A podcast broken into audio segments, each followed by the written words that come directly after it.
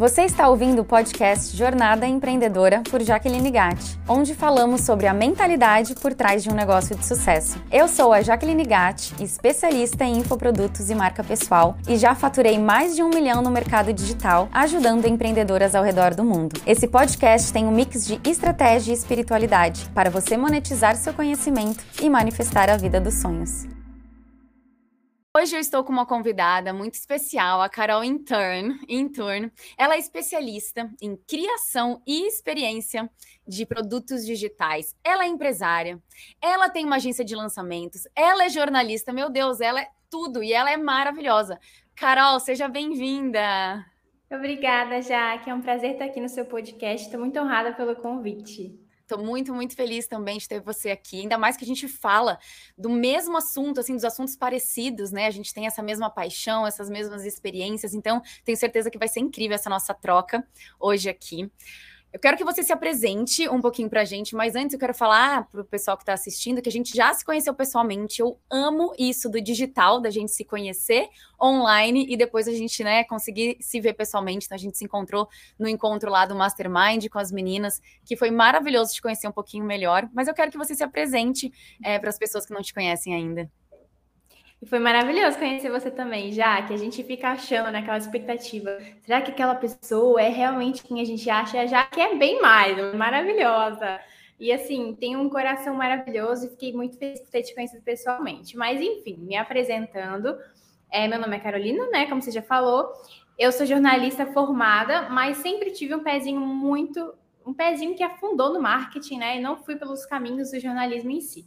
E aí, desde os meus 17, eu já abri minha primeira empresa, que foi uma agência de publicidade, muito novinha, não tinha experiência nenhuma, tanto que a gente ganhava bem pra caramba na agência e eu consegui falir a agência, só pra você ter uma ideia. Mas caramba! Não sei por que falimos, tá? Porque a gente ganhava bem, mas eu acho que não tinha uma administração muito inteligente. e isso foi com 17 anos, aí eu fui, obviamente, é, tendo experiência, comecei a trabalhar em agências de publicidade, foi onde eu peguei toda essa bagagem, e aos 21 anos eu fui ser gerente de comunicação. Logo uma, um desafio aos 21, e foi onde eu realmente aflorei. E com a pandemia acabei sendo demitida e abri minha empresa de infoprodutos e lançamentos, que é hoje a Efeito Teia, onde eu comando aí junto com outros experts, e eu sendo a, também uma das experts dentro da, da empresa. Uhum, olha que legal, quero falar um pouquinho sobre isso, entender um pouco melhor, porque eu sei que hoje, né, no mercado existem os produtores, e os coprodutores, então aquelas pessoas, né, são os especialistas e os estrategistas, para quem não entende assim muito bem. E hoje você faz as duas partes muito bem, e isso é muito legal e não é fácil. Então eu quero, vamos conversar bastante sobre isso, porque eu acho que é importante o pessoal que está ouvindo a gente entender esses lados e como você tem essa percepção, acho que é, é bacana compartilhar. Mas antes da gente entrar nesse assunto, fala pra gente como que foi assim, bom, hoje eu vou criar um curso. Em que momento que você estava na sua vida? Como que foi esse processo assim? Então, o processo de criação de curso, na verdade, ele se deu antes, foi um pouco depois, na verdade, de eu começar a oferecer serviços, né? Então, quando eu fui demitida, eu falei, caraca, o que, que eu vou fazer da minha vida? Eu preciso de dinheiro para pagar as minhas contas no mês seguinte, eu não tinha. E aí eu comecei a pensar, o que, que eu poderia fazer do meu conhecimento para eu monetizar isso? Porque eu sabia que eu tinha conhecimento, e eu sabia que tinha pessoas que precisavam daquele conhecimento. E aí eu comecei a ofertar consultorias e mentorias, né? Que eu acho que é a uhum. primeira coisa que todo mundo começa por um serviço para validar o que ensina. E aí eu comecei a vender, em um dia eu fiz 3 mil reais, vendi três mentorias de mil reais. Eu falei, é isso para minha vida. E aí foi quando eu entrei no mercado de infoprodutos para conhecer as outras possibilidades que tinha. Então tinha uhum. curso, e-book, enfim, várias coisas. E aí eu falei, cara, eu queria muito ter um produto, né? E eu acho que você vai me entender quando eu falo isso, que não dependesse tanto de mim, que eu vendesse uhum. em escala, porque a mentoria, a consultoria, querendo ou não, você vende para uma pessoa e você precisa entregar para uma pessoa. O curso você cria e entrega para milhões, o mesmo curso. Então Exato. foi aí esse processo que eu falei, cara, eu preciso lançar um curso, e aí eu me atinei que precisava disso e comecei a organizar todo esse processo. Muito legal. E é um processo mesmo. Eu também comecei da mesma forma, primeiro mentoria, depois fui indo para cursos online. Primeiro serviços, mentoria e cursos online, que eu acho que esse é o processo assim muito natural, né, da gente aprendendo e tendo uhum. experiências. Mas eu sei que você é muito boa com design também, né? Você é designer, você é... porque assim, quem está assistindo aqui, ela é maravilhosa, com páginas de vendas, todos, o, todos os designers que ela, design que ela faz. Então, eu queria saber, você foi algo que você estudou, foi algo que você. É, não, talento que você gosta e foi criando? Porque eu sei que você já vendeu páginas de vendas também, né? Sim, então, a minha agência ela começou por causa disso. A gente começou a vender páginas de vendas. E um adendo que não tem nada a ver com a pergunta, mas que é importante, a gente vendia páginas de vendas para pessoas muito grandes no mercado, por um preço muito alto, porque a gente tinha uma experiência visual, né, muito grande. E era eu que fazia, e eu, e eu trabalhava como se fosse um hobby. Eu amo fazer página de vendas. Para mim é um hobby, é como, é como, sei lá, fazer academia para Jaque, para mim fazer página de vendas é um hobby. E era isso. Mas... E como que foi esse meu rolê com o design em si? Eu sempre fui muito das ferramentas. Quando eu tinha 13 anos já, que eu já tinha um computadorzinho no meu quarto, que meu pai sempre foi das tecnologias e me deu um, e aí eu criei um Tumblr. Não sei se você lembra da época do Tumblr. E eu tinha um Tumblr de HTML e de design.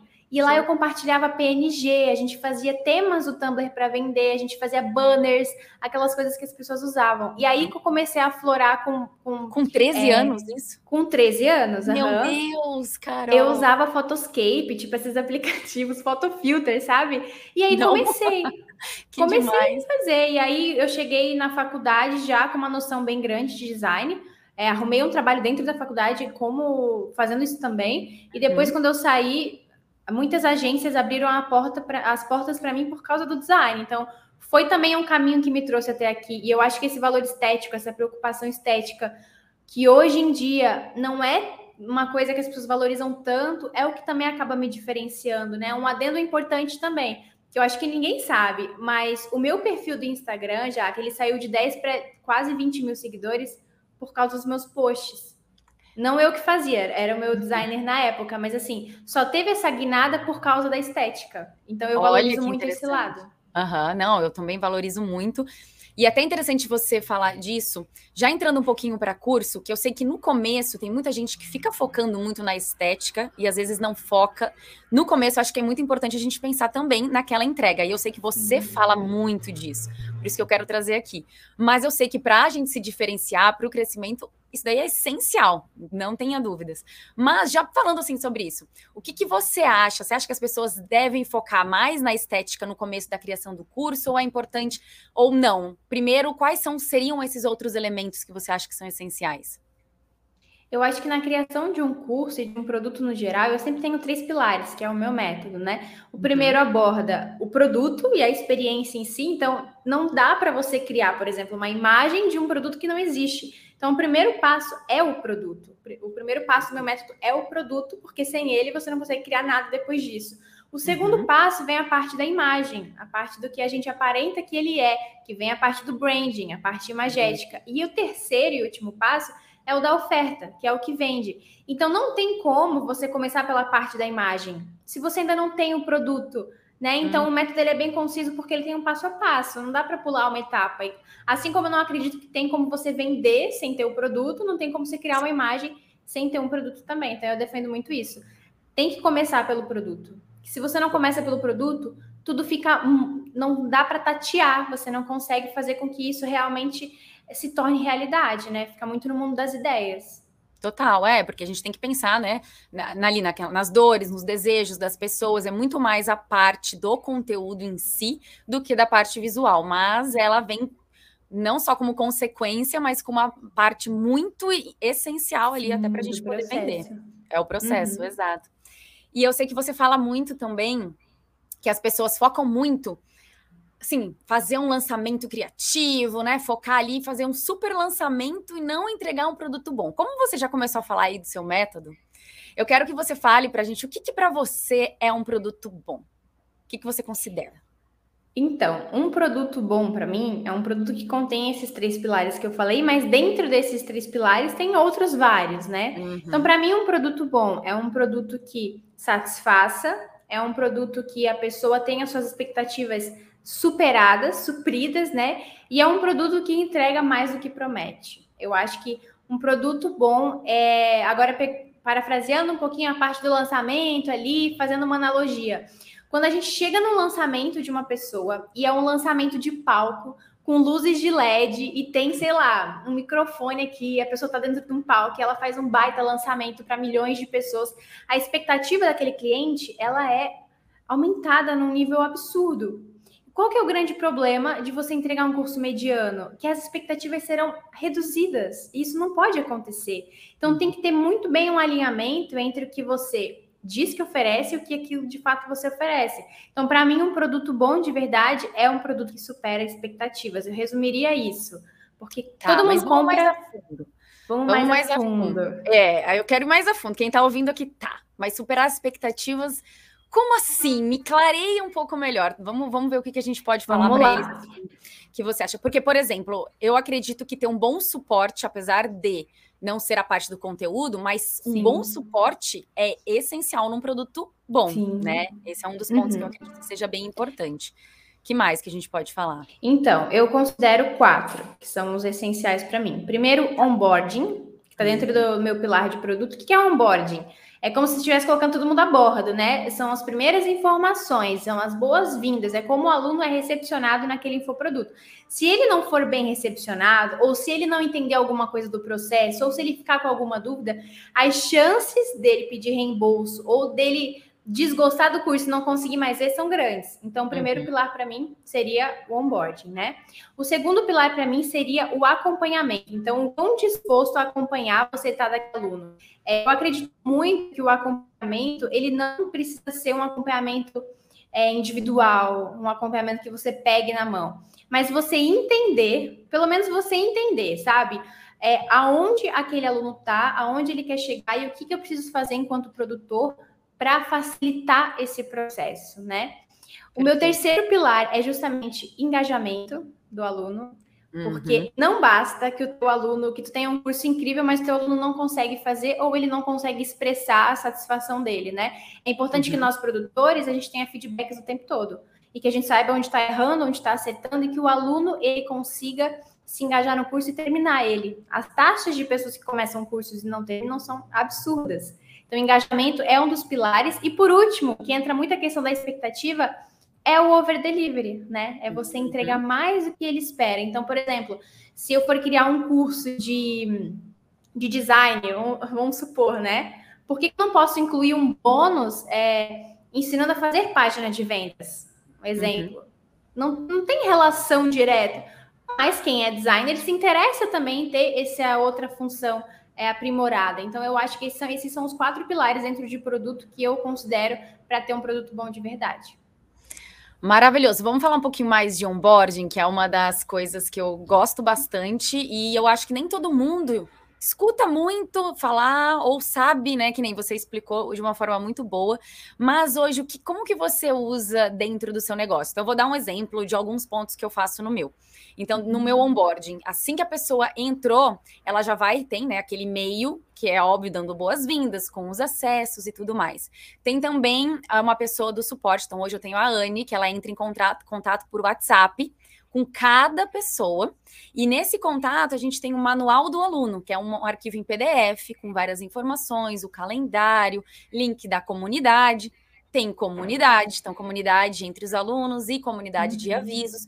Tudo isso a, quando a pessoa entra, ela se sente acolhida, ela se sente, bom, agora eu sei o que, que eu preciso fazer, né? Então, são pontos importantes da gente pensar para a pessoa não em comprar o curso, tá, e agora tô perdida, porque tem muitos cursos que é assim, e aí você Sim. às vezes nem acha é, o link para acessar o curso, por exemplo, quem não conhece Hotmart, quem não conhece Eduz, que normalmente a gente recebe o link é, dessas plataformas, fica perdido. A gente que está nesse mundo já é natural. Para nós é muito fácil, né?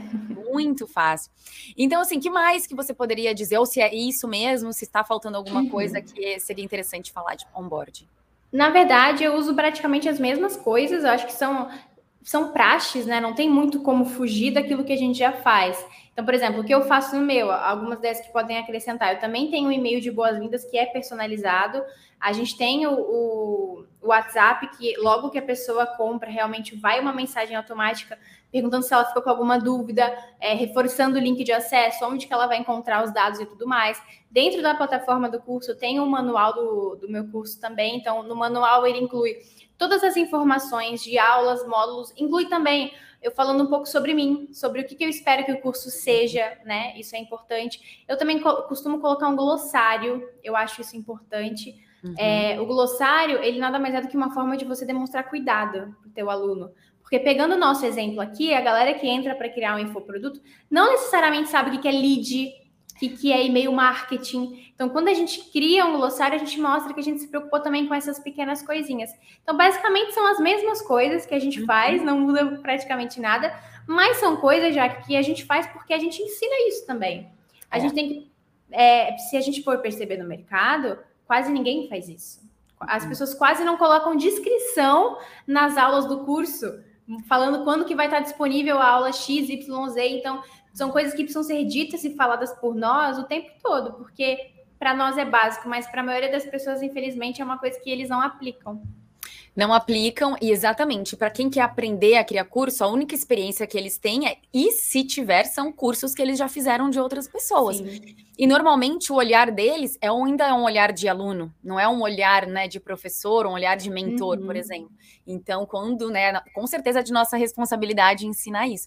Eu, eu tenho um também, só que é dicionário que eu chamo, mas adorei glossário, adorei o nome. É, é, é a mesma coisa, mas é, é muito a mesma útil, coisa. porque, vamos é. supor, um curso, a gente está tá agora com uma expert que fala de feminismo. O curso dela tem muitos termos. Interseccionalidade, o que, que é isso, sabe? Então, Meu assim, Deus. a gente pegando, tiver que criar um glossário, por quê? Porque o aluno se sente bem recebido, porque ele fala, pô, se eu não, eu não entendi esse módulo aqui, mas aqui no glossário eu já entendi mais ou menos o que quer dizer então, eu acho que são uhum. cuidados que a gente tem que ter. E uma dica muito importante para quem for fazer isso é se colocar no lugar de aluno na hora que for consumir o teu curso, né? Abre Sim. ele um dia e imagine que você é um aluno. Tá, qual que é a uhum. primeira coisa que eu faria? Assistiria a primeira aula. Então, vamos lá, assiste a primeira aula. Tá clara? Tá falando tudo que eu preciso? Tem as datas importantes? Eu tô entendendo? Esse é um exercício que a gente tem que começar a ter também, se autoavaliar, né? Para a gente poder melhorar nesses pontos. Perfeito, muito bom. E já que você falou um pouquinho de, de agência de lançamento, aí você falou, né, citou. Vamos entrar nesse assunto, porque aí é um assunto que eu não tenho muito conhecimento, mas eu quero ver a sua visão. Eu já tive uma experiência com uma agência de lançamento né, no ano passado, mas você é a agência e a produtora. O que, que você, qual a sua visão, qual que é o, o seu olhar, assim, da diferença dos dois, de funções também? Conta, abre o jogo aí pra gente. Então, na verdade, é muito novo ainda para mim, porque eu estou me aventurando nessa coisa da coprodução da agência, especifica, especificamente agora, né? Então é uma coisa muito nova. Mas eu já identifiquei algumas coisas que assim é importante que as pessoas saibam, até para elas escolherem, se elas tiverem que escolher, ou até para elas entenderem como que é o rolê de verdade. Eu diria que o expert, né, o produtor, aquele que está no palco, é uma pessoa que tem que curtir a exposição. Uhum. Ele tem que curtir a exposição, ele tem que curtir da aula, ele tem que curtir estar nos stories, ele tem que curtir não só criar conteúdo, porque criar conteúdo é muito técnico. Eu posso subir para um designer, ele me entregar e eu programar. Isso uhum. não é ser expert, mas é você gostar de exposição, de se desafiar, de estar sempre em busca de mais, de crescer. E aí o coprodutor já é a pessoa mais técnica, é a pessoa que comanda as ferramentas é a pessoa que faz a estratégia, é a pessoa mais analítica. Então, acho que são dois perfis diferentes. E eu, Carol, embarquei nessa jornada de agência justamente para tentar encontrar o equilíbrio do meu perfil. Porque eu estava me sentindo, sim, um pouco sufocada com a exposição. Eu não sou uma pessoa que gosta de me expor, eu não sou uma pessoa que gosta de estar gravando stories, expondo a minha vida. E a internet meio que te força a fazer isso. Porque você uhum. tem mais engajamento quando você faz isso, né? Então, eu tô meio que nesse tentando conciliar as duas coisas, por enquanto tem dado certo, para eu ver aonde realmente eu vou ser potencializada. Acho que essa é a palavra, para ver onde que a Carol vai ser potencializada. Porque eu sou muito boa como expert, ok, muita gente fala isso. Mas vamos tentar também na coprodução, porque vai que eu me encontre ali, eu também sou boa. Então uhum. a gente está uhum. testando ainda nesse processo, mas é, é difícil assim conciliar as duas coisas. É, não, imagino. Mas é isso que eu ia falar. Você é perfeita, é maravilhosa como expert. Assim, muito, a gente né, não fica ali, não quer sair do, dos stories. É incrível. Ah, que bom mesmo. saber disso, que eu me acho horrível como expert. Nossa, nem um pouco. quando você está falando, quando você está trazendo exemplos, né? Ou texto, independente, isso daí é muito legal, eu gosto bastante. Sim. Mas é interessante isso que você falou, até para quem está ouvindo a gente, por quê? Às vezes a gente acha que porque o mundo fala que a gente tem que ficar ali se expondo, só que existem outras possibilidades, existem outras opções. Sim. E tá tudo bem você não ficar em frente às câmeras e trabalhar na mesma coisa no digital, só que uhum. tem copy, me ajuda assim, ó, copy, tráfego, design. Design, tem e... web, tem tudo, cara. Tem, tem uma série de coisas, tem operacional, tem gestão de projetos, tem estratégia, suporte. Estratégia. É, ou você pode coisa. ser tudo, ou você pode ser só uma coisa, né? Tem várias uhum. possibilidades. Pois é, a gente não precisa ficar se matando ali. E você está fazendo realmente aquilo que. Como que eu vou saber? É testando, não tem jeito, não tem é, como. Exatamente. Eu fui muito resistente muito, muito tempo da minha vida de ter uma agência de lançamentos para mim, né? Então eu falei assim: não, imagina, eu, desde que eu comecei, eu consigo fazer sozinha. Aí chegou um momento que eu estava me sentindo muito sobrecarregada, muito, muito. Eu falei, não, eu acho que agora chegou o momento para aliviar um pouquinho. Então eu fui fazer essa experiência. Ah, e é até importante a gente ter essa experiência para poder ensinar, porque ainda mais nós, né, uhum. né, que a gente fala sobre isso. Uhum. Antigamente, quando eu falava, quando alguém me perguntava, eu falava, e eu falava, não, imagina, você consegue sozinha, porque eu dava conta sozinha. Só que aí chegou um momento que eu não comecei a, a, a, dar conta. Então eu comecei a perceber, bom, se eu não dou conta, também tem pessoas que é normal não dar conta. Então hoje eu consigo ter esse discernimento de faça o teste se você quiser e veja se funciona uhum. para você. Porque pode funcionar, como pode não funcionar. E é uma coisa que eu falo, hoje eu estou sozinha de volta, mas não sozinha, porque tem equipe, né? Sem equipe um Sim. negócio não cresce. É, é a questão é entender que assim, ó, sozinha não quer dizer que você vai trabalhar realmente sozinha. Às vezes você pode começar sozinha, obviamente, para ter aquele, aquela condição financeira, mas mesmo que você não tenha agência, em algum momento do crescimento você vai ter que contratar pessoas, vai ter que fazer. Assim, uhum. eu, eu considero indispensável, não tem como fugir, não tem como você querer crescer se você não contratar alguém. Então, eu costumo falar que para você ir para uma agência, ser produtor é muito simples. É só você analisar, eu acho que duas coisas. Primeira coisa é tempo. Você tem tempo para fazer sozinha? Você tem tempo por que, que é agência? Essa é a primeira coisa. Agora, se você não tem tempo, não tem para onde correr. Vai ter que ter uma, é, um braço ali. O que eu escuto muito, e aí me diz a sua opinião.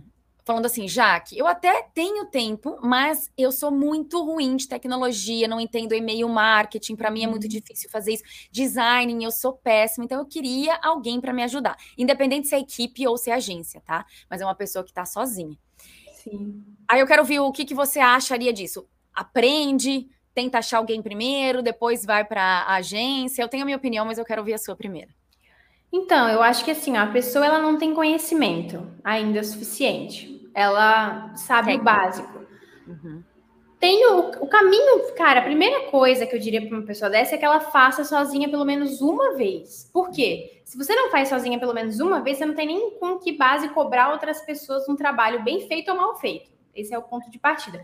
Eu acho que assim, muita gente começou sozinho sem saber fazer também nada. E é. conseguiu. A então, gente, assim, por exemplo. É. Exato. É. Eu tinha o background, enfim, do, do, design, mas era só isso. O resto eu fui uhum. aprender a marra. Eu acho que é super possível sim. Você tem que fazer sozinho para pelo menos uma vez, sabe? É, aí é o que eu digo, a questão do tempo eu acho que é mais importante, talvez, do que as habilidades, porque as habilidades a gente exerce. Uhum. O design eu não nasci com isso. Eu adquiri, foi uma habilidade uhum. que eu adquiri. É, a copy eu até hoje não tenho, mas se eu quiser adquirir, eu compro um curso e faço. Exato. Então eu acho que são coisas que a gente vai adquirindo no processo, entendeu? É, é uma coisa que é importante lembrar que tudo é treinável, tudo é, é, aprendizado e ninguém nasce sabendo. Só que eu sei, ai, Jaque, mas eu tenho filhos, ou eu trabalho num outro emprego e é, é muito difícil para mim. Só que pensa no seu negócio, mesmo que fosse CLT, você para melhorar, para ganhar promoção e tudo mais, você vai estudar, você vai fazer algo além para você se destacar. É a mesma coisa no digital. A gente também, tudo bem, você pode ter equipe, mas o que a Carol falou é essencial da gente entender o processo para poder delegar, cobrar, orientar. Então a gente tem que pensar né, nesses pontos sem dúvida nenhuma. Então dá sim para você ir, ir delegando para a equipe, tendo um, mas comece você fazendo alguma coisa pelo menos para entender esse mundo. Por mais que você ache, uhum. ache complicado, mas aos pouquinhos vai ficando mais simples, não ter tudo né? também, né, Jaque? Às vezes as pessoas querem ter tudo no primeiro lançamento, aí eu quero fazer uma baita estratégia, uma baita página de vendas, uma baita estratégia de e-mail marketing, não precisa ter tudo. Uhum.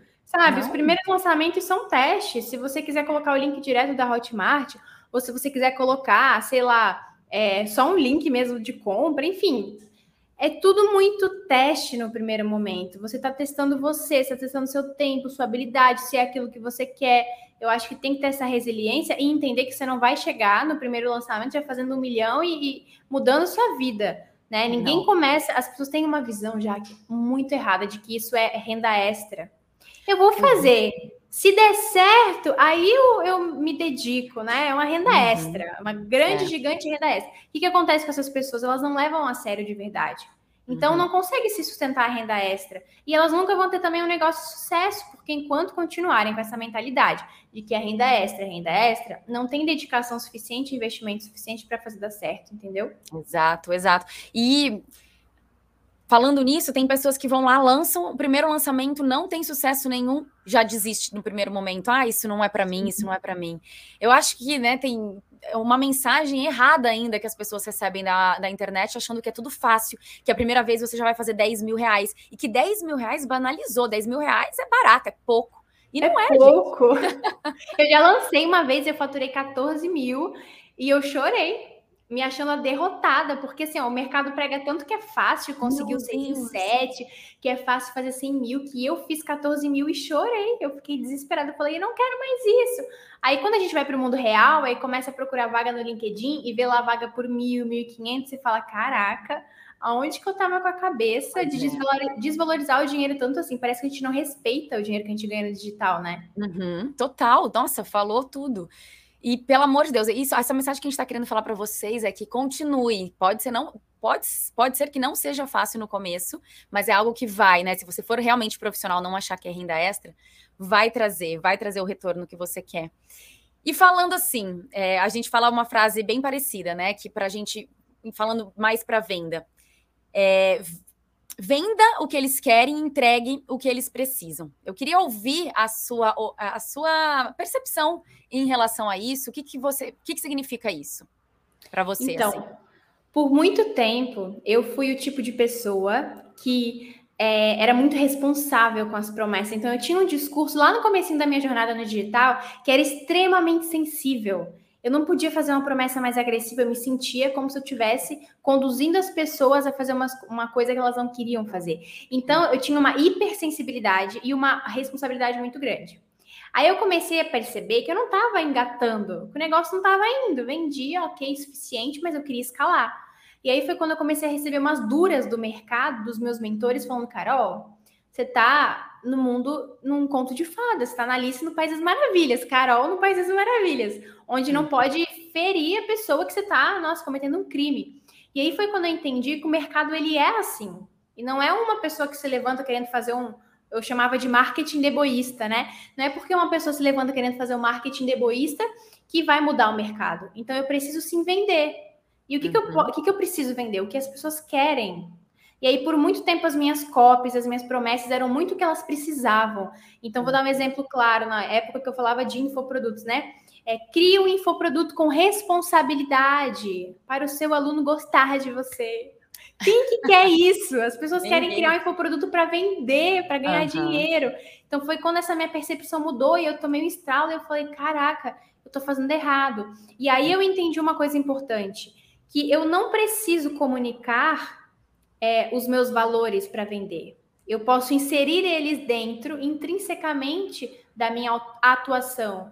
Então, uhum. o que, que uhum. isso quer dizer? Que eu não preciso vender infoproduto com responsabilidade, mas eu preciso entregar isso dentro dos meus produtos, entende? Isso fez toda a diferença. Uhum. Porque daí a galera uhum. comprava, porque era copy, era uma coisa que elas queriam comprar, e dentro elas se surpreendiam, porque eu ensinava não só a criar um produto, mas a criar um produto com responsabilidade. Eu acho que isso mudou muito meu jogo. Foi o que me fez faturar o que eu faturo hoje. Perfeito. Eu tenho um exemplo também de uma aluna minha que é da área fitness, né? E elas falava assim, Jaque, mas eu sei que o resultado que as minhas alunas vão ter é se eu mudar o mindset, é se mudar o mindset. Eu falo, tudo bem, Você vai mudar o mindset delas, mas se você vender um produto, né, da saúde assim com mindset, elas não vão comprar. Então, tente vocês que estão ouvindo, tentem passar para o seu nicho. O que é algo realmente escutem a audiência, né? Essa parte é bem no começo uhum. que a gente tem que fazer toda essa pesquisa, porque você ouvindo o que eles realmente querem e entregando o que eles precisam, é isso. Lá dentro vai ter o mindset, vai ter o, o curso responsável, vai ter tudo que você quer entregar. Mas a gente precisa chamar atenção. Olha, eu quero isso. Agora eu entrego o que você precisa. Você vai ter isso e mais isso. Muito bom. Esse exemplo é, é bem claro, assim. Sim, eu costumo falar que a gente não vende o nosso método, né? A gente vende o resultado que as pessoas querem através do nosso método. A gente não vende o nosso método. Então não dá para a gente falar igual, igual o exemplo que você usou do mindset. Tá, meu método tem mindset, mas eu não vou comunicar isso para vender. As pessoas uhum. compram o resultado que elas querem através do meu método. Então, Perfeito. meu método tem que estar dentro do produto, tem que ser o ligamento de tudo, mas não necessariamente eu preciso expor ele para vender, porque às uhum. vezes ele não é uma promessa irresistível que a gente precisa para fazer com que essas pessoas comprem de verdade. É, com certeza, com certeza. Isso às vezes ou pode confundir, ou independente, né? É a promessa que é a, é a, é a base, assim. Falando em promessa, qual dica você daria para construir uma. Porque construir promessa não é fácil. Não é fácil mesmo. Não é. Parece que é, é só uma frase, né? Parece que é só uma frase. Ah, eu vou aqui escrever mais gente que trem mais cabeludo. É. é. algo que eu, pelo menos, eu fico construindo e eu penso em várias ideias e aí testa, né? Quando chega o momento de testar, depois vai ajustando a cada lançamento. Para você, hum. assim, o que, que você diria para as pessoas? Olha, uma boa promessa vem disso e disso e disso. assim, a boa promessa para mim é uma promessa simples, sabe? Uma promessa que ela vai direto na dor e é simples, dor ou desejo, né? Qual que é o uhum. grande problema? É que geralmente são promessas geniais que conseguem englobar isso de maneira simples. Porque a gente tem a tendência de fazer que ela seja, nossa, escandalosíssima. E aí, qual que é o grande segredo para mim que eu consigo fazer é, para criar uma promessa que conseguem vender? Eu costumo fazer muita pesquisa. Então, assim, o tempo todo, onde eu puder inserir uma pesquisa, eu insiro. Porque as. Não, eu estou nem interessada no, no, conteúdo que elas vão me responder, mas em como elas vão me responder aquele conteúdo. Então, quando eu pergunto para elas assim, é por que vocês querem criar um produto digital? Eu não quero saber realmente assim, ah, eu quero criar. Eu sei que eles querem por dinheiro. Não precisava nem uhum. fazendo essa pergunta, né? Mas é porque eu quero saber como é que eles vão escrever isso. Porque a forma que eles escrevem é a forma como eles pensam. E aí uhum. eu uso muitas vezes nas minhas promessas, é assim, eu abro a pesquisa dos meus, dos meus seguidores, e aí às vezes eu copio, tipo, o que eles falam, eu copio. Eu só mudo daí o tempo verbal. Porque o que eles estão falando de uma maneira simples é o que eu preciso vender de uma maneira mais uhum. simples ainda. Então, para mim, uma promessa boa segue esses princípios. A gente conseguir entender a forma como a audiência fala e transformar aquilo numa promessa. Muito bom. E isso que você falou da pesquisa, dá para a gente usar em tudo. Dá para a gente usar na página de vendas, dá para a gente usar no e-mail, dá para a gente criar um conteúdo né, no Instagram, seja no feed, seja nos stories. Então, quem não está fazendo pesquisa ainda, é importante é, fazer essa pesquisa. E faz, não precisa ser uma pesquisa de Google, né? Ai, formulário. É, seria bom que fizesse, mas assim, uhum. Uma pesquisa nos stories, pelo menos uma vez por mês, você já consegue extrair algumas coisas ali da sua audiência. E tem outro tipo de pesquisa para quem não tem muita audiência, que eu acho que é bacana a gente falar para a galera, que você pode chamar alguns seguidores engajados ali da, que hum. você tem, uns dois, três, quatro, e aí você joga essa galera no Zoom e começa a perguntar. Uhum. Né, você vai ter ali um grupo de foco, que é um grupo que a gente chama de pesquisa de qualidade, e aí nesse grupo pequeno você começa a perguntar algumas coisas, e você vai anotando as respostas. É uma forma de fazer isso sem ter ainda muita audiência. Muito bom. Até pelo direct, às vezes, também é legal, né? Uhum. Olha, essa pessoa que respondeu uma enquete, você viu que ela é engajada. Ah, eu queria saber. Me fala um isso. pouquinho mais das suas dúvidas, estou aqui para te ajudar. Isso também é bem Isso legal. interessado, né? Para é. fazer as coisas acontecerem, tem que ser uma pessoa interessada. E atrás dessas respostas é muito importante. E não é ir mandar mensagem para querer vender depois, né? A gente não está falando desse ponto né, ainda. É realmente genuíno perguntar, porque é a partir disso que você vai poder criar algo que as pessoas têm interesse em comprar. Então é total. Exatamente. Agora, eu fiz uma vou fazer uma pergunta aqui para você. Você já teve algum perrengue ou algum, algum erro assim que aconteceu para compartilhar, que você sofreu em algum lançamento? Que eu tenho um e eu queria saber se já aconteceu alguma coisa com você. De perrengue, assim, ó, eu tenho um perrengue que não tem a ver comigo, tem a ver comigo, mas foi promovido por outra, outra situação. E foi o maior perrengue que eu tive nos meus lançamentos, assim.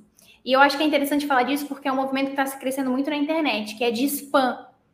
Das hum. pessoas entrarem nos teus grupos de lançamento e fazerem spam nos teus grupos, com as muito pessoas que ruim. estão interessadas no teu produto. E aí, o que aconteceu? A gente criou, a gente tinha, eu acho que, se não me engano, 11 grupos ou 12 grupos, e uma galera de um curso específico de afiliados começou a abordar esses seguidores. Esses seguidores não, esses inscritos, né? E aí a galera começou a sair do grupo porque tava chato. Imagina, você entra num grupo de WhatsApp e você é bombardeado por spam o tempo todo. Você vai culpar quem? Você vai culpar o grupo, obviamente. E aí foi uma manobra que a gente teve que fazer, já que porque assim, a galera tava saindo dos grupos, eu tava perdendo os meus leads qualificados, tava ficando uma loucura. E era assim, ó, era denúncia, eu acho que a gente recebia umas 10, 15 denúncias por dia. Caramba. Isso é dos que mandavam coisa. mensagem para mim me avisando. Imagina os que não me mandaram. É. E aí a gente começou a fazer um processo. Eu entrei em contato com o produtor do curso, com o advogado. A gente conseguiu derrubar o curso do ar, porque era spam, né? Ah, mas foi assim, muita dor de cabeça. E a solução que a gente encontrou foi ter um número fantasma dentro dos grupos. É um uhum. número que seja de fora do país, um chip. Você compra um chip de fora do país em algum lugar aí e aí esse vai ser o primeiro contato dos grupos. E quando o spam for chamar, ele vai chamar o primeiro contato. Quando você veja a atitude, você já na hora tira ele do grupo, entendeu? Hum, então, bom, foi uma sacada que a gente teve e foi assim um dos únicos perrengues que eu passei grandão em lançamento. Até porque assim, eu não fiz tantos lançamentos também na vida, né? Eu fiz uhum. poucos e bons, hoje tá o suficiente. Sim. Mas foi um perrengue grande, porque eu tava perdendo lead o tempo todo. Caramba. Não, isso daí é, não é, e é muito ruim, é muito chato ver isso, e aí as pessoas saindo que poderiam, né, comprar o curso depois, é, é inconveniente, assim, a gente não pode fazer isso. Tá ficando maior, viu? Tá cada dia pior, assim, então tem que ficar atento para essas coisas. Sem dúvida. O que aconteceu comigo foi, tava tudo certo, preparado para o lançamento, tudo certinho, e era um lançamento que, por exemplo, é, ia abrir na segunda-feira, não foi lançamento ao vivo, ia abrir na segunda-feira, às 7 horas da manhã. Eu estava aqui no meu home office, no meu escritório, eu comecei a me, me filmar para ver a caindo, sabe, a, a, na Hotmart, uhum. o curso entrando. Então, eu comecei a me filmar no horário que ia dar, dois minutinhos antes. Aí deu, sete horas da manhã. Nada. 7-1, 7-2, 7-3. E a minha equipe tinha mandado o link é, nos grupos, né? Eu falei, meu Deus do céu, o que que tá acontecendo? 7, 5, eu... aí eu tava ali no filme olhando. Desesperada. Desesperada. Eu falei, meu Deus do céu. Quando eu olho para entrar, a, a, o link que tinha enviado no, no, grupo era da página de vendas e não do checkout. E a gente tinha deixado a página de vendas desabilitada, porque como eram para a primeira hora as pessoas que já estavam prontas no grupo VIP para entrar, era checkout direto. Aí todo mundo mandando mensagem, já que a página não tá funcionando, já que cadê o link? Cadê o link? Eu, meu Deus do céu. Que desespero. Aí, desespero. Aí falando com a minha equipe para liberar a página, para mandar o link do checkout. Mas aí eu já nem gravei mais, porque eu já estava totalmente desesperada. Resolvendo milhões de BO. Aí você começa a pensar, né? Ai, quantas vendas que será que eu perdi? Não sei. Começa nem, a. Nem quero pensar nisso, nem me fale. é respirar fundo e saber que não pode acontecer isso de novo no próximo lançamento. Então, ó, fica a dica. Mas é aí. é importante esses erros. Eu, eu valorizo cada erro no processo, sabe? Então, sempre que a gente tem durante um lançamento, eu costumo deixar sempre um papelzinho do meu lado e anotando. Assim, eu anoto tudo, cada coisinha que eu acho que poderia ser melhor, porque daí no próximo a gente relê todos esses erros e fala, beleza, então vamos consertar. E aí a tendência é que erre cada vez menos, né? E até a galera que está ouvindo a gente, para ter isso em mente, um lançamento ruim pode ser o, o, o a chave para ter o próximo lançamento perfeito. Porque se uhum. você errou num, você sabe o que tem que melhorar para acertar no próximo, sabe? O problema é quando você não sabe o que errou. E aí realmente não tem como melhorar. Ou então você percebeu ali que errou e não anotou. E aí você vai esquecer. Se você não vai. anota em algum lugar, vai passar e você vai falar o que, que era mesmo. E passa mesmo, viu? Que eu achei que eu teve um lançamento meu que eu não anotei nada, achando que eu ia lembrar de tudo. Não lembrei nada, repeti os mesmos, mesmos erros, deu os mesmos resultados. Não, total. E para a gente finalizar, o que, que você diria para as pessoas que querem criar um curso, mas ainda estão perdidas? Assim, o que, que elas precisam fazer para começar? Eu acho que assim, ó, o primeiro passo para uma pessoa que está meio perdida, levando em consideração que ela já entende um pouquinho do mercado, é que ela entenda eu vou dizer regras do jogo, mas a gente sabe que não tem regras, mas que ela entenda o funcionamento das coisas. Eu sou uma pessoa que eu amo métodos, eu tenho o meu método, você tem o seu método, eu valorizo todos os métodos possíveis, mas eu não acho que uma pessoa é, que está começando, ela tem que ir direto no método sem antes conhecer os princípios. Então, assim, ó, qual que é a problemática disso? O Érico fala para fazer sete lives, beleza. Se eu não entendo os princípios, eu me torno refém daquelas sete lives. E se, às vezes eu precisava menos. Às vezes sete não vai me dar um bom resultado. Mas como eu não entendi o princípio do mecanismo da jogada do lançamento, eu repliquei. Mas poderia ter tido um resultado muito maior. Então, assim, eu acredito muito que a, a, as pessoas têm que começar nesse mercado entendendo os princípios de um lançamento. Entende por que as coisas são como são, por que, que tem que fazer live, por que, que tem que criar conteúdo, né? Por que, que tem a questão do carrinho aberto, carrinho fechado. Comece a questionar. E aí, depois que você entender os princípios, você escolhe um método para você seguir. Porque daí sim, eu costumo dizer que uma pessoa sem princípios fica refém de métodos, de uma pessoa com princípios pode escolher qualquer método e ter sucesso. Maravilhosa, muito bom, perfeito. Agora vai vir um quadro rápido que chama quadro bate-bola, que eu vou fazer umas perguntinhas para você. Adoro, né? Porque eu era jornalista, também fazia essas entrevistas. É, assim, é, ah, é muito boa, né? Para te conhecer melhor também. A primeira é qual que é, você tem uma frase favorita? Qual que é a sua frase favorita? Eu gosto muito daquela frase: é justo que muito custe o que muito vale. Porque eu, eu aplico em todas as áreas da minha vida, tanto relacionamento, em família, em tudo.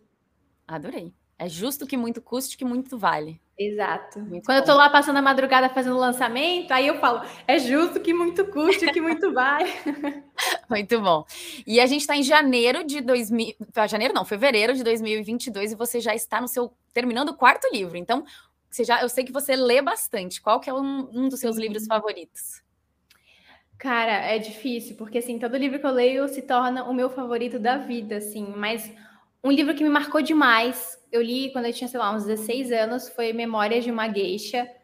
Eu nunca deixei de amar esse livro, eu sempre fico pensando nele, relendo ele, então eu acho que seria o meu livro favorito. Ele, perfeito.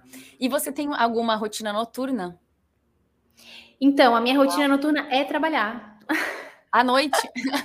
à noite. Eu sou uma máquina à noite, eu sou própria coruja. Então, à noite eu gosto de trabalhar. Daí, de dia que eu gosto de ficar mais tranquila, ter minhas, as minhas e manhãs você tem sagradas. Essa rotina não é tenho, matinal? Tenho. Eu sou difícil para ter rotina, mas assim, eu costumo ter uma rotina de acordar, de fazer skincare todos os dias. Eu acho que é, o autocuidado, como a primeira coisa que você faz no dia, muda a forma como você se vê durante o dia, né? Uhum. Então eu uhum. costumo ler de manhã, aí eu como, fico de boa. A minha rotina é de manhã ter um tempo para mim. Tranquilo. Ai, que delícia, muito bom. E onde que as pessoas podem te encontrar? Você diz nas redes sociais? É. Então, principalmente no Instagram, né? Eu uso muito LinkedIn, que é uma coisa que eu acho que as pessoas não usam muito no nosso mercado, uhum. mas eu costumo usar demais e assim, faz uma diferença para o meu negócio. Eu é. também tenho meu YouTube.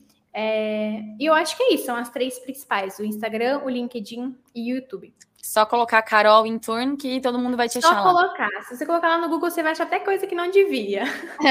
Pode procurar, porque com esse sobrenome, Rajaki, assim, é difícil ter outra, então é fácil uhum. me achar. Adorei. Adorei nosso bate-papo, nossa conversa. Foi Amei uma delícia. Também. Obrigada e um beijo. Tchau, tchau. Obrigada, um beijo.